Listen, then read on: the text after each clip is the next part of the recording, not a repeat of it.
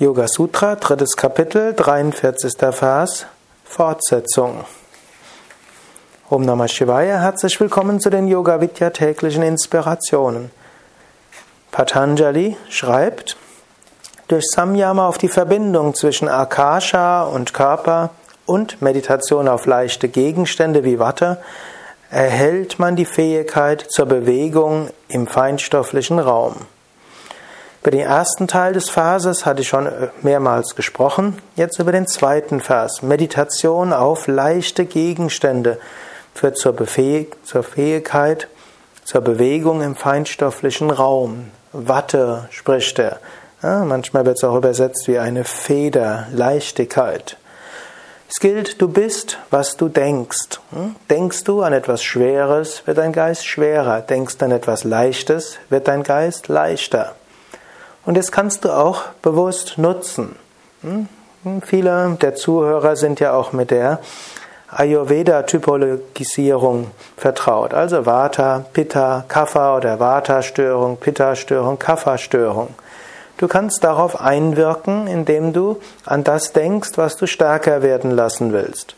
Angenommen, du hast das Gefühl, dass irgendwo du sehr grobstofflich bist, dass du irgendwo im Sumpf versunken bist, dass du irgendwo dich sehr schwer fühlst, dann denke an leichte Gegenstände.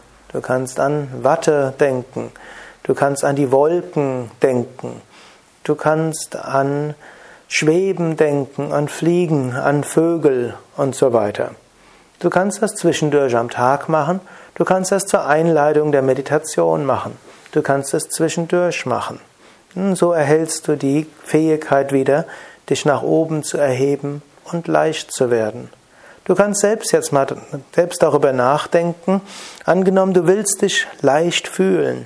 Woran könntest du denken? Was hilft, was würde dir helfen, leicht zu sein? Oder was steht für dich in besonderem Maße für das Gefühl von Leichtigkeit? Natürlich geht das nicht nur für die, das Gefühl von Leichtigkeit. Angenommen, du hast das Gefühl, dass du wie ein Fähnchen im Wind bist oder dass du hier und her dorthin gepustet wirst. Du brauchst Beständigkeit. Worüber könntest du dann meditieren? Patanjali hat dort empfohlen einen Elefanten. Elefant steht dort für Festigkeit. Elefant steht für innere Stärke. Ein paar Aphorismen vorher hat er darüber gesprochen, dass wenn du meditierst über einen Elefant, dann bekommst du diese Kräfte. Hm, so kannst du, oder angenommen, dir fehlt irgendwo der Enthusiasmus. Patanjali hat dort vorher über Feuer gesprochen. Du kannst auch dort überlegen, was steht für dich für Enthusiasmus, was steht für dich für Feuer oder Leidenschaft, die du in dir entwickeln willst. Hm? Also Meditation und Nachdenken über etwas kann dir helfen, die betreffende starke Fähigkeit zu entwickeln.